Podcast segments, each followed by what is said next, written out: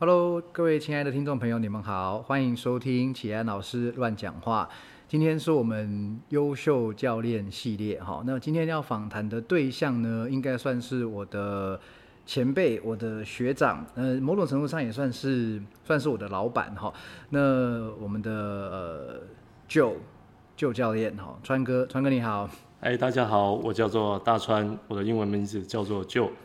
好，那呃，我跟旧教练好认识是在应该是在怪兽训练认识的，在那个怪兽教教呃俱乐部认识的哈。然后当时其实我们从来没有同期同班过，但是我会知道旧教练是因为呃当时听说他的这个训练中心在古亭的训练中心刚开哈，然后有一个可以呃租场地的机会。那我那个时候也开始在接一对一的私教学生，所以呃我在。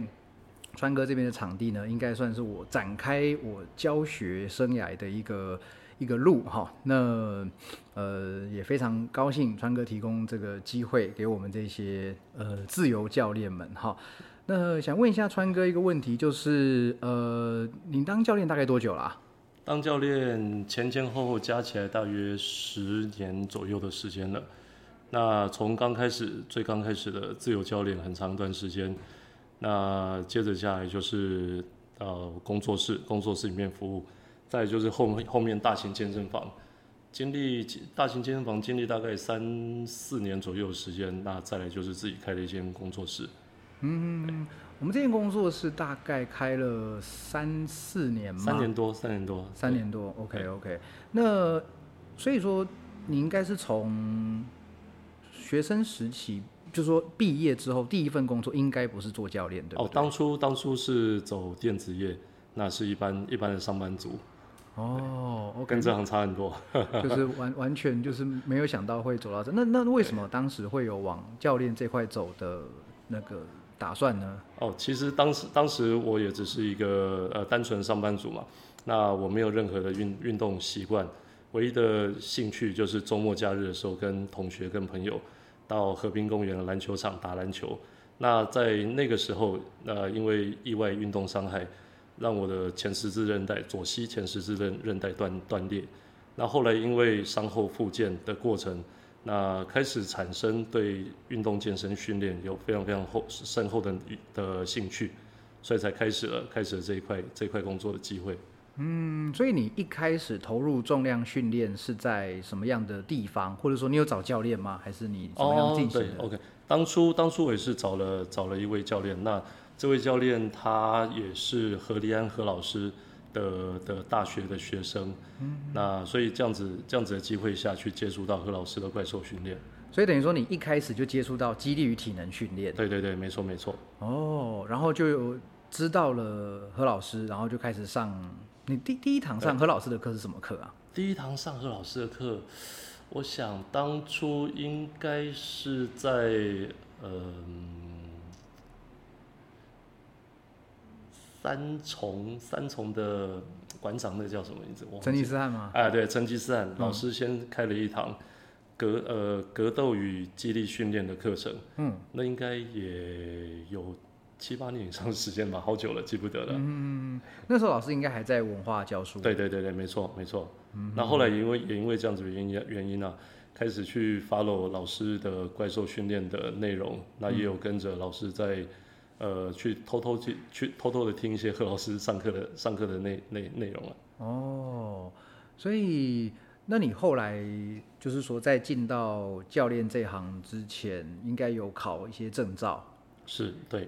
那可以分享一下你大概证照的内容有哪些呢？哦，当初当初的话，就是因为有一张证照叫做 ACE，嗯，American Council on Exercise，他第一年进到台湾来，那也因因缘机机会下有朋友推荐我，那我们就一起去参加这个这个这个课程，当然也顺利的顺利的考取到证照。嗯，那这这张证照当初当当初是第一期。那其实对这一块也是非常非常的陌生，嗯，那考到之后也就照着书上教的内容去去实行去实践，对，大致上这样子。那后面呢？后面就是后面因为其实对大重量训大重量训练非常非常的有兴趣，嗯，所以就开始转向转向何老师的怪兽训练，开始继续进修，嗯，继续研习。OK OK OK，那呃，所以我记得那个时候你你你考的何老师的证照不是现在的 C 级，也不是丙级，好像叫专三，对不对？哎，那个时代是专三没错，不过我那时候考的是是考到 C 级，啊没呃讲错，对不起，那个丙级证照，哦，对，基地体验丙丙级证照。那那个时候其实是刚好经历经历到，呃，何老师就我我们在外面到处流浪、到处租借场地的事事件，嗯，对。所以当时怪兽训练好像还没有成立嘛，公馆的基地还没有成立，所以没有一个根，对。所以何老师每次开课都是因为每堂课应该人都不少，对对，所以必须要去借很多场地。我记得好像有借过前进。有，还有一些那 Beyond Beyond Fitness，那甚至也有到五谷的运动中心里面去去暂时短暂的租借场地。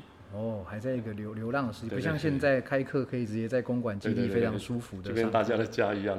真的，真的，真的。所以，那川哥你在呃是呃你的第一个学生是怎么样开始的？哦，第一个学生其实很有趣，就是在呃网络 PTT PTT 的 BBS 上面的健身版。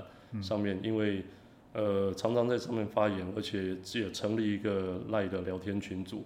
那从里面就是有一些有一些呃算乡民们，他们知道我的训练内容，那开始有些兴趣。嗯，那所以就就直接从从呃从里面去带了一些算是网友们朋友们，开始在外面也是一样租借场地，开始到处流浪的的生活。哦。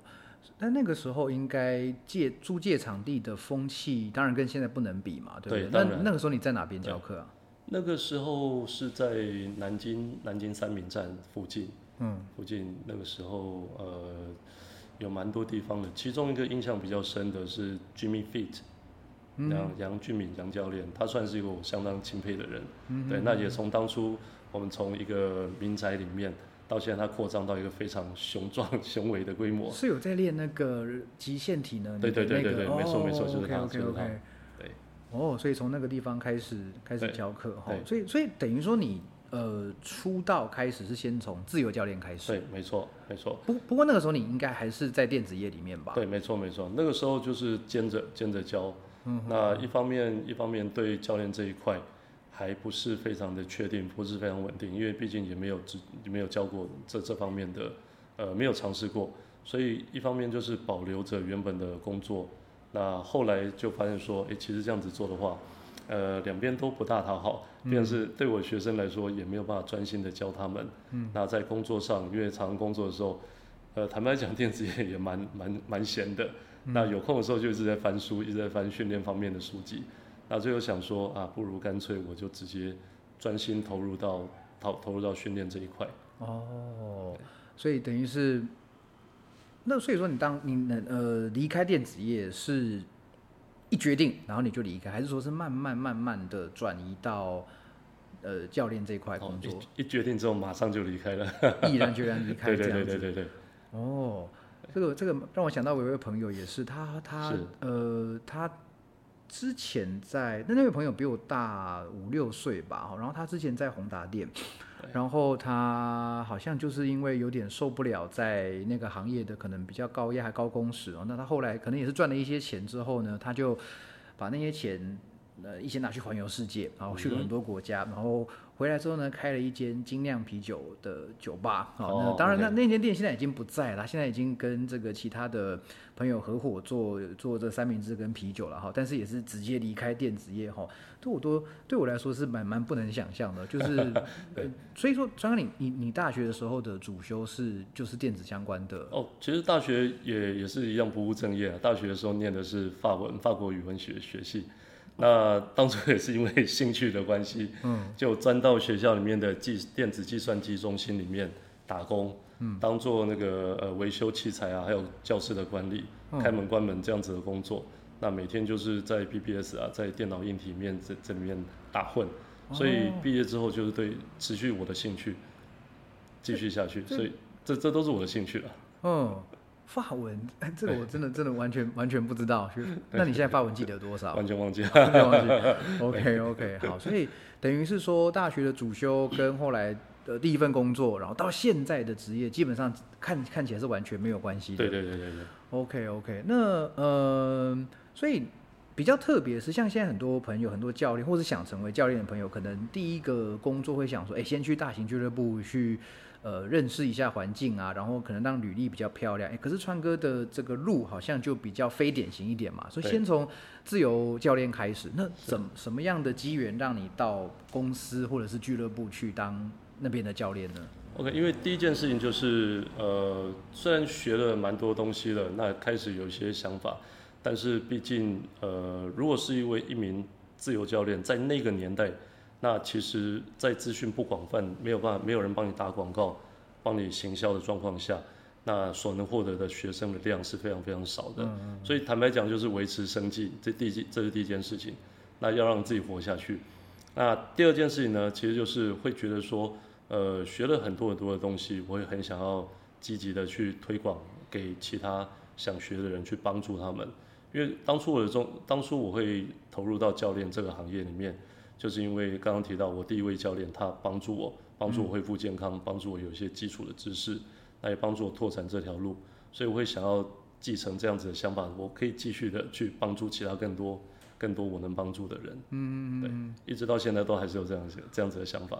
哦，对，这个就是何老师常讲的，教练是一个 human helping business，就是一个帮人变得更好。对所以我们会觉得说，做教练不是服务业，我们算是教育业，因为我们要就是说不能，当然也不是说站在一个很高的位置去教人家要怎么做，而是说，呃，有一些客户，有些学生，他总是。可能有的人是比较不切实际的目标，或有些他他根本就不知道他目标是什么。那我们要告诉他说，把身体练好，然后可以达到一些他没想过的一些境界，或让他生活品质变好。这样对对，所以我想教练其实有一些立场是必须要呃非常的坚定的，有些立场是不能去不能退让的。嗯，那因为我们我们有教育民众的的义务，那每一个进来的学生他们都相信我，把他们的。时间、金钱，他们的身体交给我，所以我没有我，我们一定要去做一些这我们认为正真正正确的事情，这样才是真正的教练。我认为。OK OK，那你的第一份在呃公司行号里面的这个教练工作是在什么地方？你是说呢？大型健身房？哎，对对对，OK，是在呃附，其实也在古亭啊，在附近。OK，全真 True Fitness。嗯嗯嗯嗯。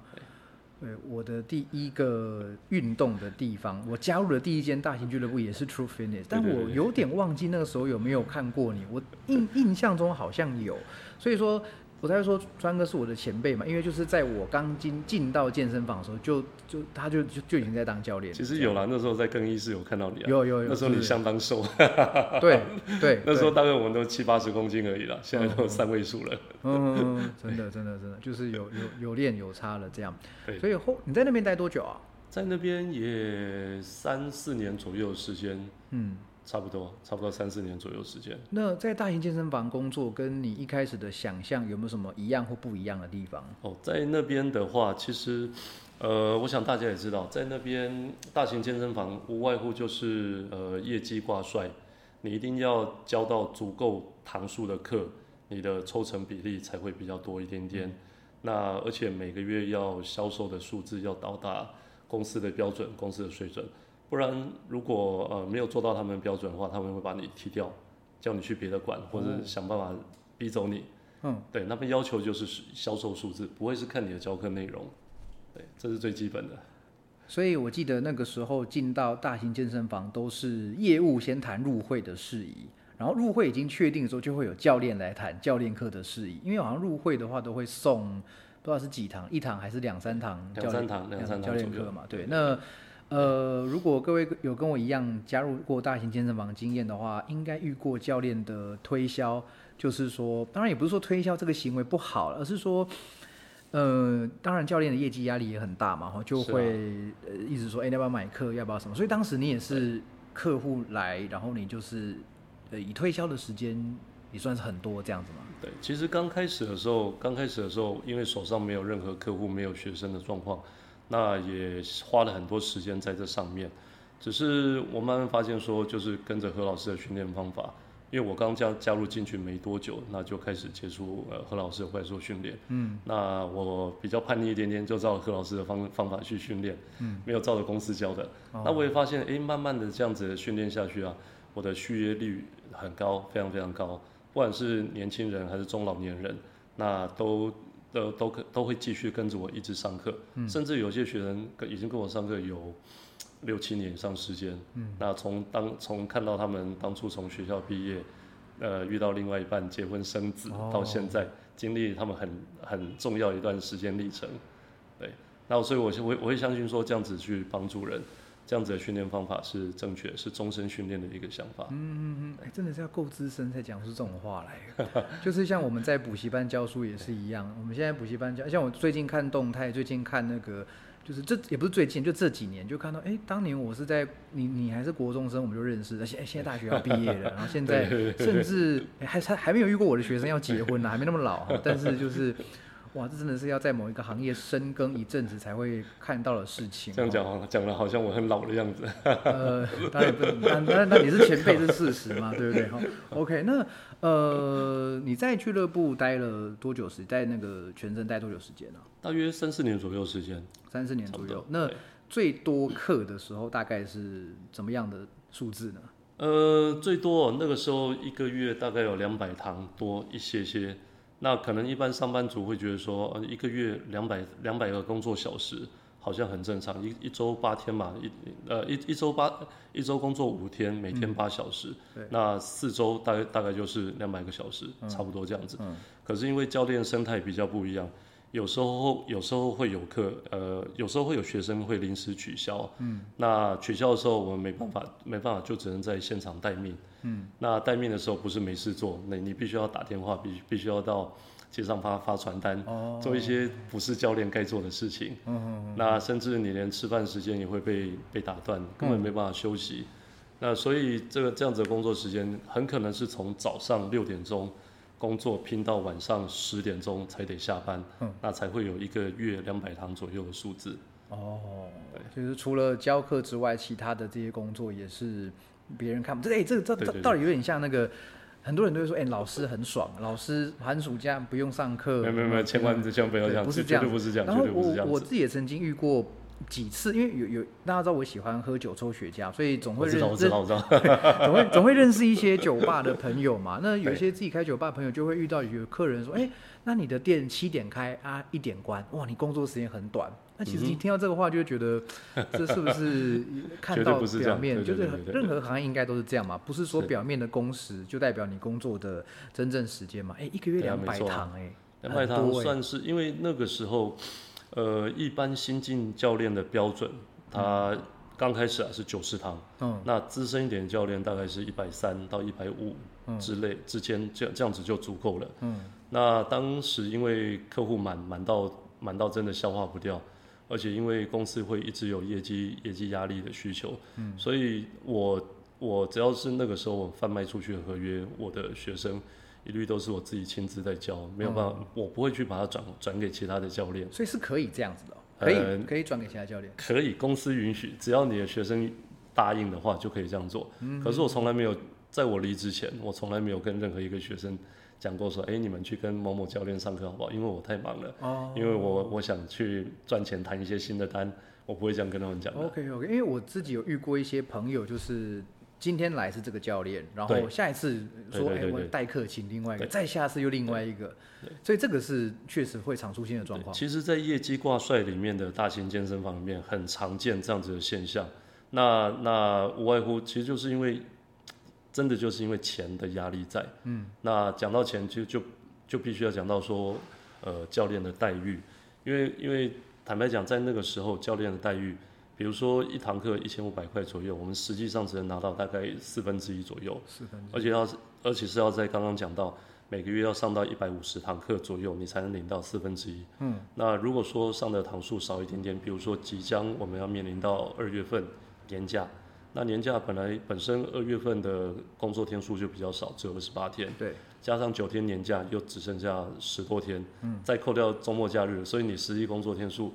大概十天多一点点，换句话说，你在十月份上的课课程，那每堂课可能就只能领到，呃，一百多块、两百块，可能两百块不到。哇，这就是你的你在公司里面的价值。嗯，对，因为公司会把他们的成本转嫁到每一个教练的身上，那把每个教练当成是顾客。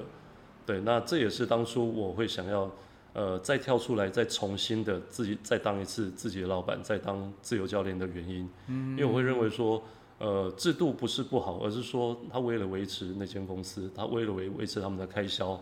所以他们必须要这样做，保护他们自己。嗯但是我可以去做我想做的，我有能力，我我有权利选择，我就去我就去做我认为该该做的，我认为我做对的事情。嗯。哦，所以。不过这个也不能说怪这个，就像刚刚川哥讲的，这个制度本身当然不是个问题，就是说你怎么样看待它嘛。那所以你在全真的工作结束之后，你当时也是决定要出来开就出来了吗？还是说有什么心理的转折啊、前置作业之类的？哦，其实那个时候因为刚好家里的亲友，像我那个时候爸爸过世、外公过世，那接二连三亲人亲人离开。那我就不断的一直一直去思考，这样子在公司里面做牛做马卖命，那减少很多陪伴家人时间，这样子是正确还是还是错误的？嗯，所以那个时候呃想了很久一阵子，那就也跟我学生沟通好了之后，那再跟公司沟通，就从公司里面离开了。嗯，对，最重要还是我那些学生们，因为啊像刚刚讲，他们还是把他们的钱啊，还有把他们身体都交付给我。所以我认为他们才是我真正的老板。哦，对。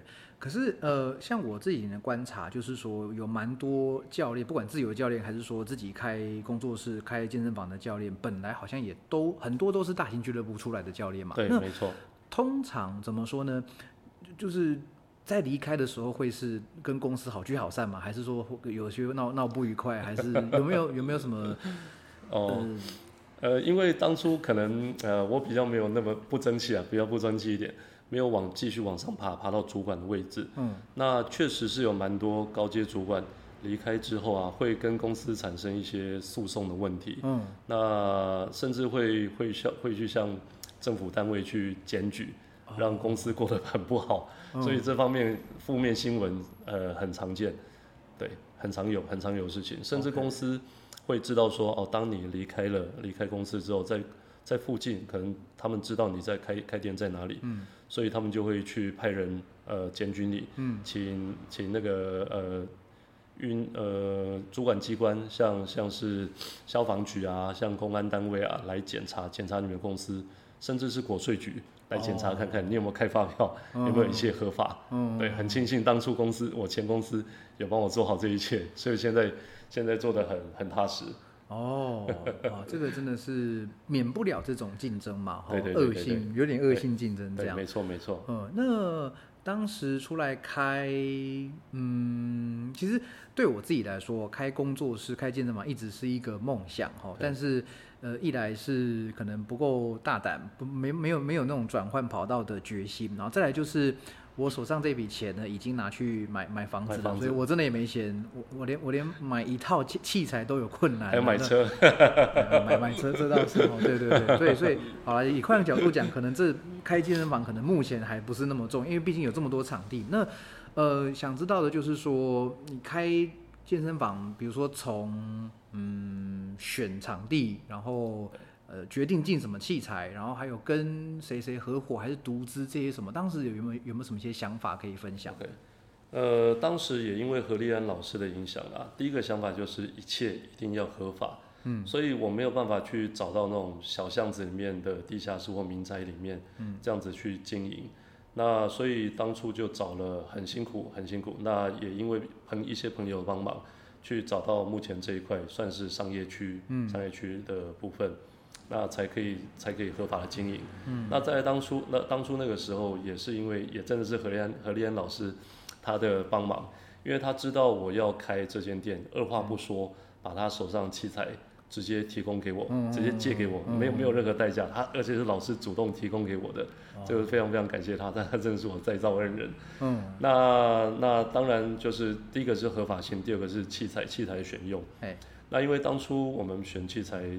呃，我们选都是美国进口器材，可能第一个就是下订单到你实际领到货，可能就是三个月，甚至目前啊要到半年左右时间。嗯，这个部分的话，就是每个业主他必须要承担的成本的压力。对对，那再来第三个就是地缘性，因为我有曾经去想过一件事情，就是我可以找一块便宜的地，可能在呃比较比较人比较少一点点的地方，人口稠密一点的地方。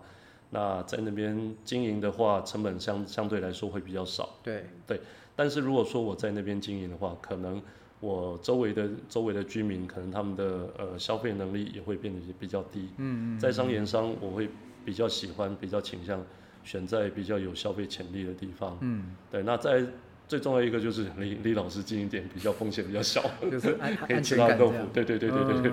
而且呃，川哥现在这间训练中心就在古亭捷运站附近，走路没有几分钟就到了地方。对对其其实离离你之前的工作地点蛮近的，所以说对你学生来讲，应该也算是某种程度上无无痛的就换了一个训练环境。没错没错，当初考量也是这这个也是其中其中的一个考量。嗯。不过当然，因为这个地方呃，虽然离之前老东家近。那相对来说，这边也是大家俗称的一级战区。对，因为这条街上，呃，随便数大概有七八条，七呃这条街上可能就七八间的店。嗯。那跟我们同性质的，甚至有做的比我们更漂亮的。嗯。那但是我相信说，其实最重要最重要是人，因为在这个地点可以吸引到很多怪兽训练的教练们。对。那所以所以在这边也就持续的慢慢的就是慢慢很稳健的发展。嗯。对，那那个时候开店到就是决定这个地方，然后还没有遇到哪些困难？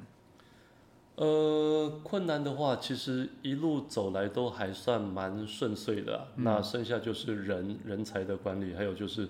呃，场地太小了，很想要换一个大一点的地方。对，因为人人数一直在膨胀，人数一直在成长。而且这边是你完全就是自己独资嘛？对对对。那我我的印象中是因为我呃川哥刚开的时候，我有来租借场地一阵子。那后来就是呃可能场地人比较多，我就暂时移到别的地方去。然后那最近才才才又再回来。那呃。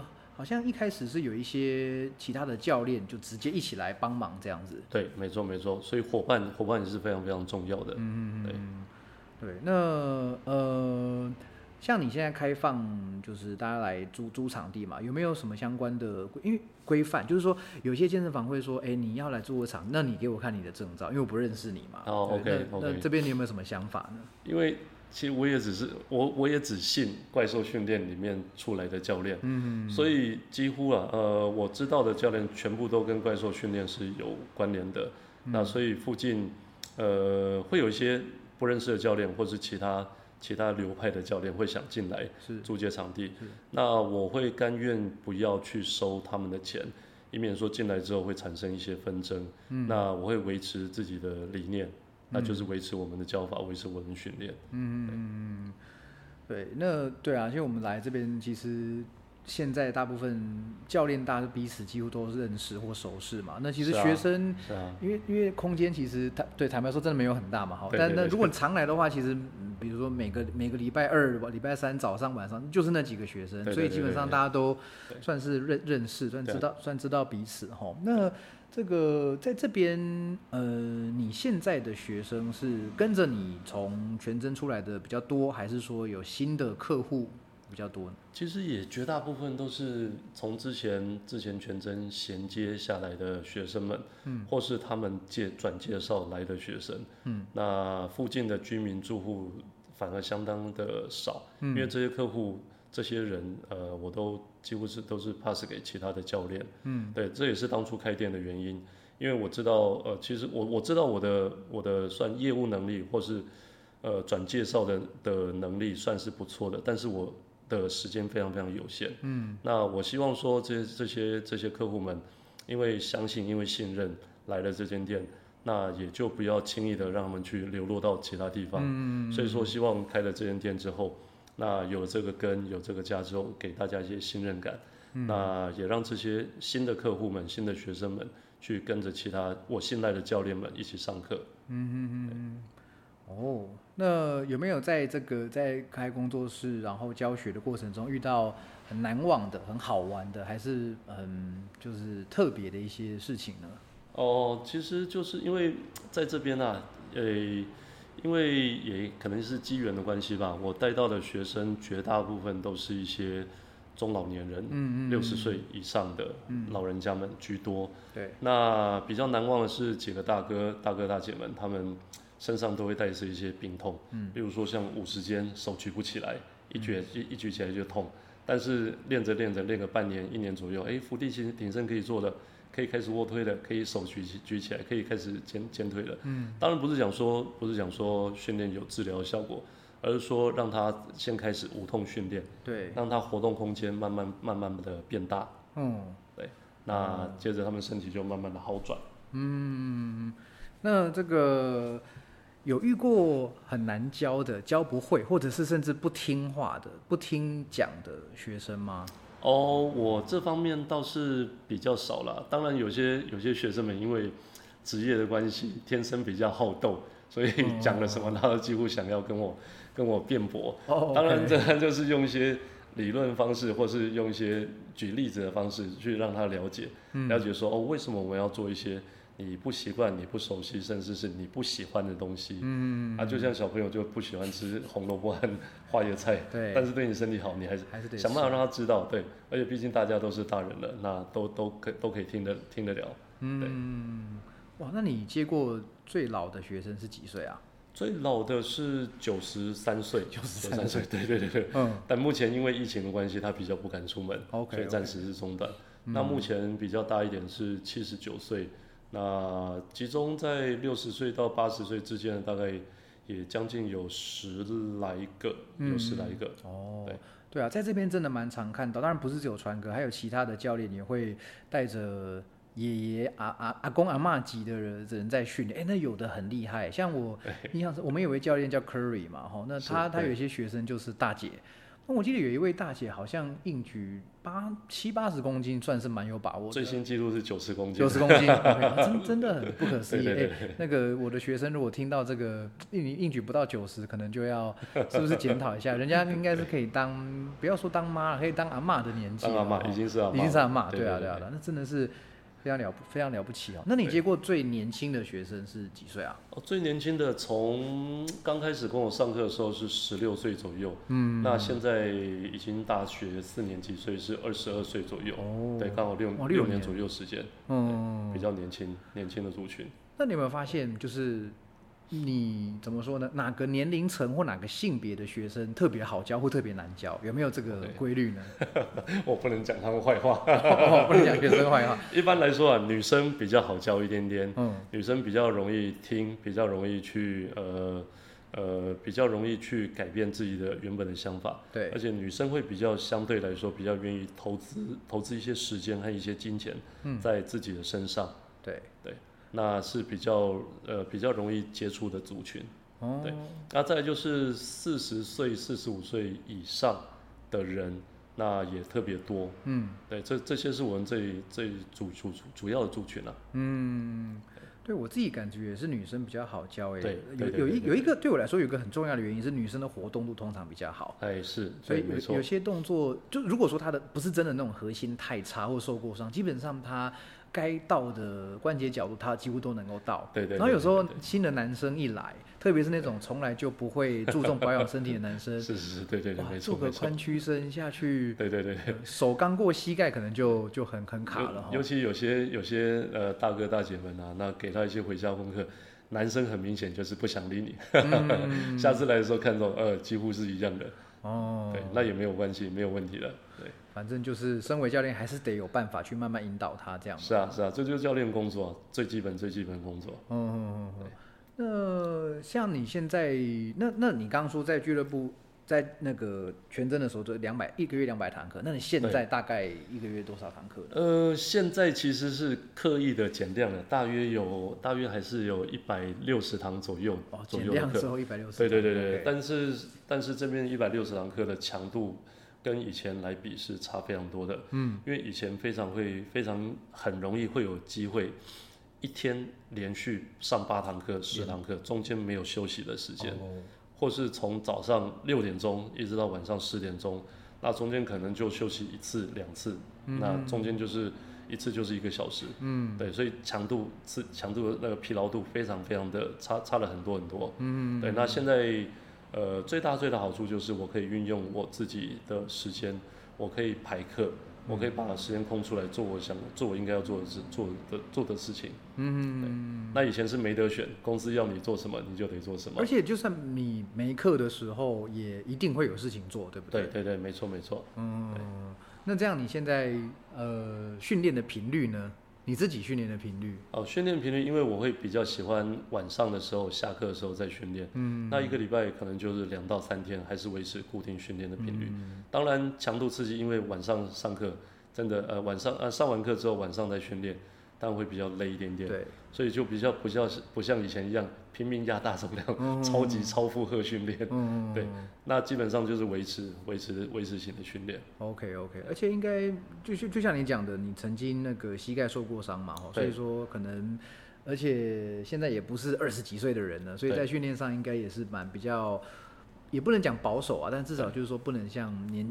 比较年轻的时候这么冲，这样。对，其实就是不断去探索自己的身体和探索探索新的知识，所以也是从何老师那边得来一些比较好的一些知识知识渠道，嗯，那去学他们的他们的技术，他们的相关知识，那不断的去在自己自己身上，还有在我的学生们身上去去执行去实行，嗯，而且通过这些刺激思考，才知道说，哎，怎样的训练才是正确的。而且不断的会去这样子，不透过这样子的精神，不断去反思怪兽训练带给我们到底是什么？嗯，那里面到底有没有东西是错误的？答案是没有。OK，而且重点就是老师和老师自己也会不断的在更新。对，没错，没错，没错。更新一些讯息。所以每年都一定要回去进修一下，看看他有没有偷偷加什么东西。真的，真的。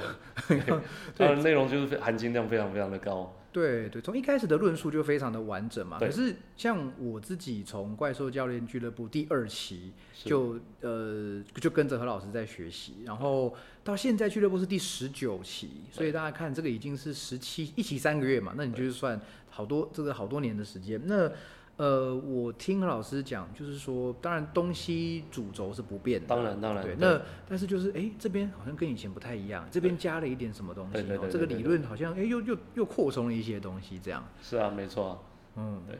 那当然，以前在何老师这边上课的时候，常常会去观察老师上课的课程内容、动作设计，其实是很有一些玄机、有一些巧思在里面的。嗯嗯。例如说，这堂课里面有些有些学生。呃，肩关肩关节伸展，呃，活动活动角度不大好，那可能上肢的训练就会比重多了一些些。嗯，那髋屈伸、髋外展的动作比较差一点点，那下肢下肢操演就会多一些些。嗯，所以何老师的上课啊是非常非常的认真的。对，那从课表里面就可以看得出来。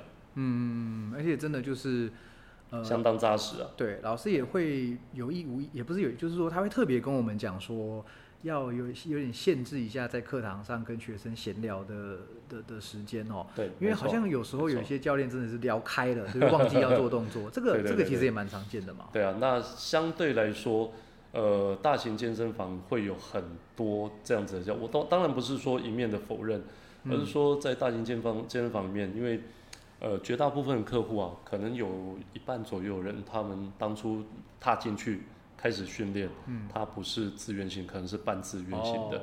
那可能有些人就是抱着一些比较不是非常正确的心态，嗯，所以在课堂上他们也不希望说太累、太操，或者也不需要真正的训练，嗯，所以相对来说，目前呢，在这个地方。那我敢保证，几乎全部都是扎扎实实在在操操演、在训、在训练的。对，像我几乎每天来，那我看到的学生也都没，其实就是没有是那种真的就是来聊天的嘛。好像虽然有些学生可能话多了一些，对对对，但基本上都是教练叫他做什么就 就就做。那教练也不会说叫他做一些我们看不懂或是不认同的东西。这边通知性其实蛮高的。对啊，那也因为在这边大家是自由教练，那我的态度。就是呃，你的时间可以是保留弹性的。嗯，如果说这个学生他需要多一点点时间，你可以自自行加一点时间。嗯，但是不要去影响到你自己的自身的课堂的价值。对对。因为如果说一堂课你们硬把它加成两堂课，那你的学生会怎么会怎么去看这件事情？嗯，对，所以该做的事情还是要做。那就是依照客人客户时间，看你学生的时间，对，去做调配。对，而且有时候真的，一堂课你说六十分钟，可是一个训练相当少，相当少。对，对，相当不够。对啊，稍微有一点点基础的人，大概六十分钟跑完一张课表不大容易。对对对对，没错没错，嗯，没错。所以将来可能，呃，我的目标是让我自己啦去。提供更大、更好一点的场地，嗯，让大家不要有这些时间上的压力。那也希望说，让大家教课的成本能够降低、降低一些些。嗯，对，对啊，因为像这边的场地的话，大概五组人应该就算是蛮对，就爆满，蛮蛮紧绷的哈。对对对对。对啊对啊，但是这边很，我觉得很棒的一个地方就是。假设没有满，那我们的学生结束之后，如果比如说哎要伸展呐，还是说要补一些训练动作，基本上你都是蛮蛮蛮乐意开放。对，这是应该的，这是应该。嗯，而且就是就是说，呃，当然我也在其他地方租过场地，那他们可能是因为制度的关系，就会说，哎。你一堂课六十分钟，好，但是包括你来，然后到你离开，这中间前后各给你十五分钟的缓冲，对，这一类的规范好像也是有的哈。有有有。那你一开始有想过要这样子做吗？当然，我会希望，呃，其实，在前面呢，就是先跟大家讲清楚，嗯，那就是后面就是大家互相尊重，大家互相。退让，对，也不能讲退让，就是大家互相礼让，对，那其实就是你要待在这边要怎样都 OK，就是不要去影响到上课的学生，对，在上课人最大，在教课人最大，大家将心比心，这个是应该的，对对对，对，那其他就是完全就是自由开放，这也是为什么我不希望去招收一些呃路边路边来不认识的教练，那可能会一个人会会引起整个场地所有教练所有学生反弹，嗯，对，这也是原因之一。对啊，因为在有些呃，比如说可能规模比较大的，然后成本比较呃高的那种场租的健身房，他们真的就不得不接受，对，就是来者不拒嘛，对不对？就是只要你不是显然你不会，我都我都让你进来，但是就会发生，比如说器材不收啦，呃，教教完课或自自主训完器材不收，或者是说。甚至我自己啦，我自己在呃别的健身房遇过，就是呃教练跟他的学生在吵架，嗯哼，而且吵的就是那种几乎要打起来那种状况。那我们旁边当然就是都呃这个现在状况是什么？那场地他们当然也很难为嘛。你说去去劝阻嘛，那好像是人家的事情。你说不劝，那好像又会影响到其他的。那这些情况在在我看到现在这边是基本上比较不会发生的。对，这边我会觉得说是目前算是一块净土。对，那做我自己想做的事情。赚我认为应该要赚取的钱，嗯，因为呃赚钱的同时还必须要维持一点点敬业和良知，对，那才能长久下去。真的，真的，真的，对，对啊。有一句俗语叫做“财聚人散，人聚财散”，那可能就是我们不要赚那么多，那就是维持应该要有的品质，这才是最应该。因为训练本身就是讲讲求就是训练的品质，对，那吞多了一定嚼不烂，那品质不好的训练，品质不好的场地，我想。任何教练只要真心想要训练带带学生上课的教练，应该都会带不下去。嗯，真的真的，这个多跑几间这个场地，对，没有比较没有伤害啦。那也不是说谁一定不好，但是真的我们会喜欢在哪些地方教课，其实我们的选择是蛮明显的哈。就是说大概就是那几个点这样子。对对对对对对。好，那呃，在我还想再再讨论一个话题哦，就是。我自己当然想开工作室的梦想是一直没有习过。当然，当然。呃，假设今天有一个人他跟你说，呃，不，不过我我先讲一下背景哈，就是当时我要开的时候，当然也跟川哥讨论过，然后也跟其他的几位前辈讨论过哈。那最后是呃打消这个念头，因为我有个就是说我从从前面那边得到一个讯息，就是你要知道。学生跟你在某个场地上课，吼，他不一定是因为你在这里，不一定是因为你，可能是因为这边的氛围，可能是因为这边的器材，可能是因为呃地点方便。那今天假如说你自己开了一间地方，可能也许呃那个场地没那么漂亮啦，然后空调没有这么好，然后。呃，里面没有这么多帅哥美女在里面，说不定他就不跟你上课了。对，这个情况是好像我我后来想想，其实蛮有蛮有道理的哈。然后也因为决心不够，然后可能本也不太够，我就打消这个念头。但如果说今天有一个后辈，他想要，假如说他是自由教练，他想要开一间自己的工作室，你有没有什么建议可以提供他？嗯，其实很简单，就是数学问题啊。那你的收入？这间场馆的收入能不能支撑呃在商言商，能能不能去抵消打消你的费用？嗯，那如果说可以的话，就就可以开始了。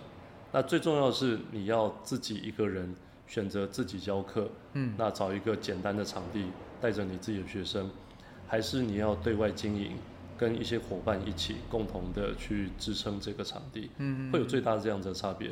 哦，对，那当然，其实对我来说和对其他几个教练好友来说，其实自己一个人撑一块小场地是最轻松、最舒服的。嗯，开一间店负担压力真的非常非常大。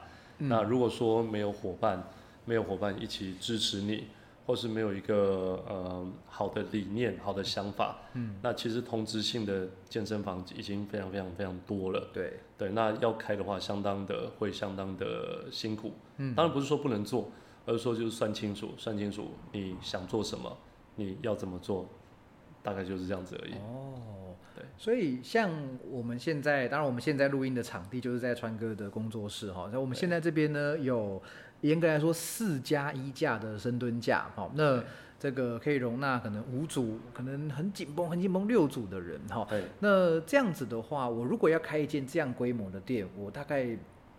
要准备多少的成本？成本哦，呃，第一件事情就是你的呃冷气，冷气有没有有没有符合法规的？应该讲说能不能提供舒适的、正确的空调空调设备？嗯，那如果说你找到一间一间民房，那它没有空调设备的话，可能就要先初期投资在五十万到一百万。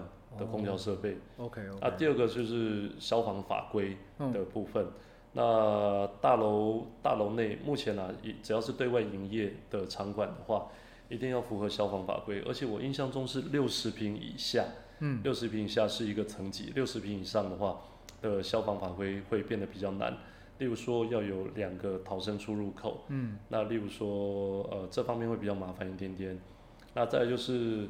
呃，装潢装潢的建制，因为目前啊，在台北市，台北市的话，对消防来说是非常的严格，对，所以所有的所有的建材都必须要有绿建材的证明合格证明，嗯，那地板上的地垫还有草皮都必须要有防烟标签，哦，那这些其实都是成本，那装潢的部分可能就要花掉大概四十万五十万，至少这样简单的装潢就就跑不掉四五十万的，嗯。那如果说在装潢漂亮点的话，可能就要跟设计师谈一下下。嗯，对。那另外就是器材的部分，刚刚讲到我们最重要的深蹲架。深蹲架因为，呃，我们从以前到现在一直都在用美国 Rogue 的品牌。对对。那还有还有呃，工商广告一下，就是我们跟一位朋友叫 Hank，他的长寿杠，嗯，那是品质保证，大家众所周知。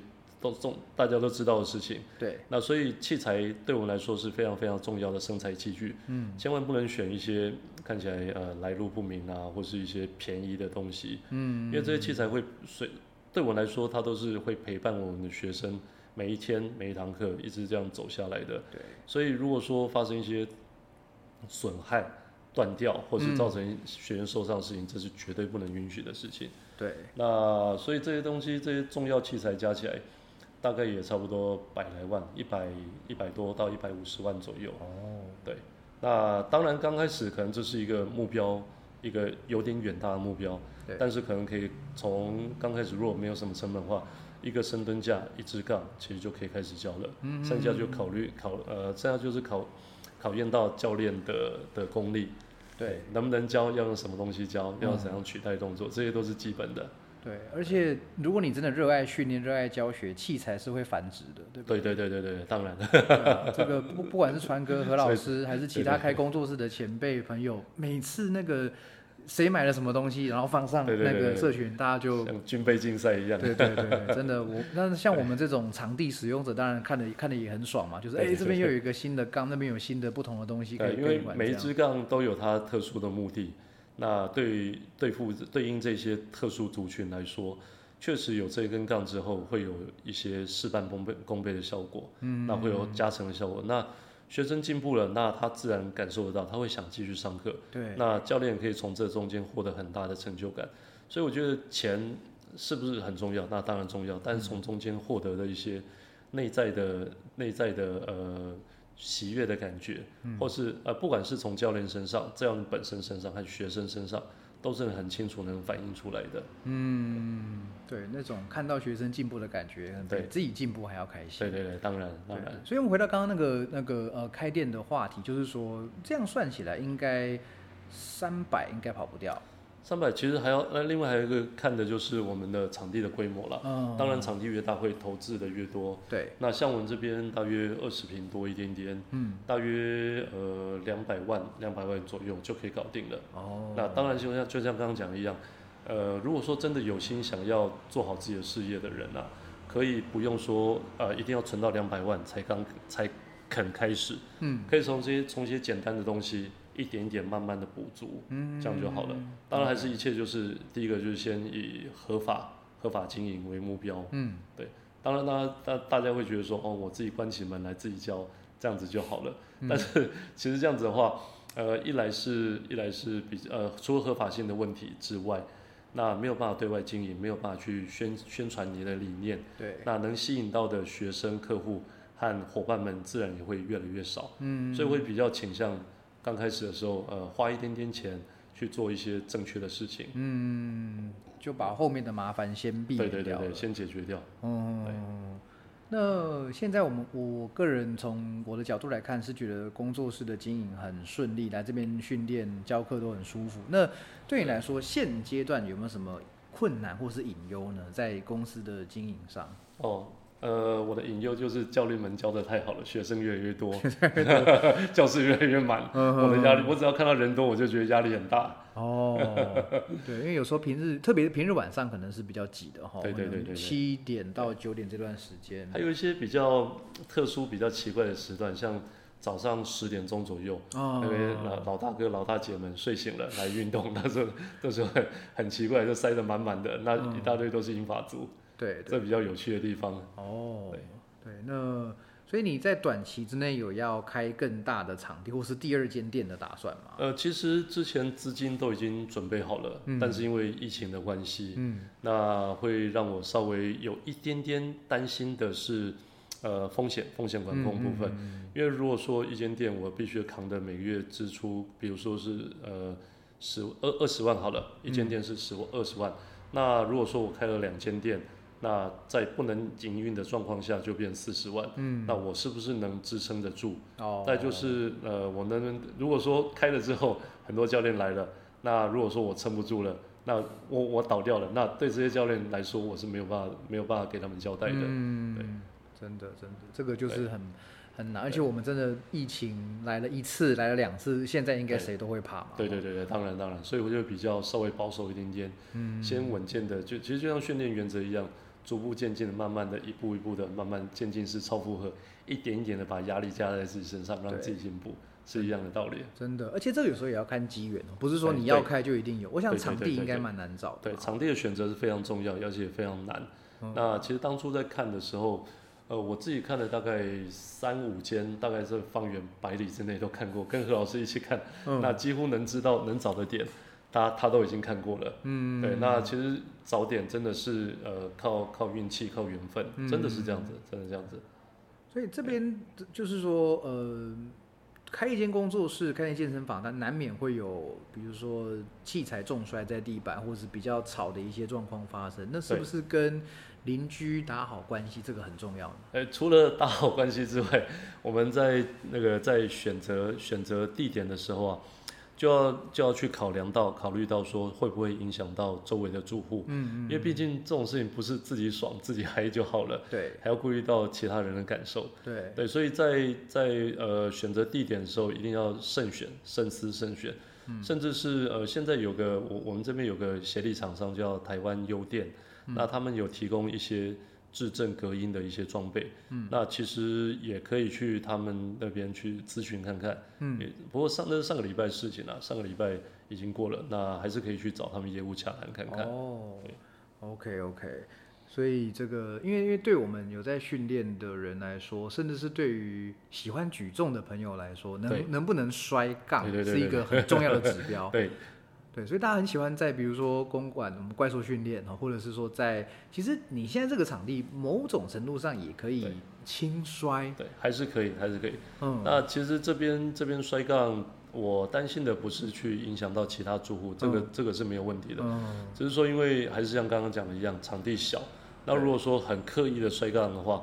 会影响到是周围其他伙伴，对啊，伙伴的一些上课的气氛，还有可能会惊吓到一些没有注意到的人，对。对，那所以所以还是回到原本问题，就是还是伙伴的选择。OK OK，了解了解，好，那呃，今天时间好像也差不多了哈，这从川哥，虽然我跟川哥虽然说基本上每天见面，可是总会有一些。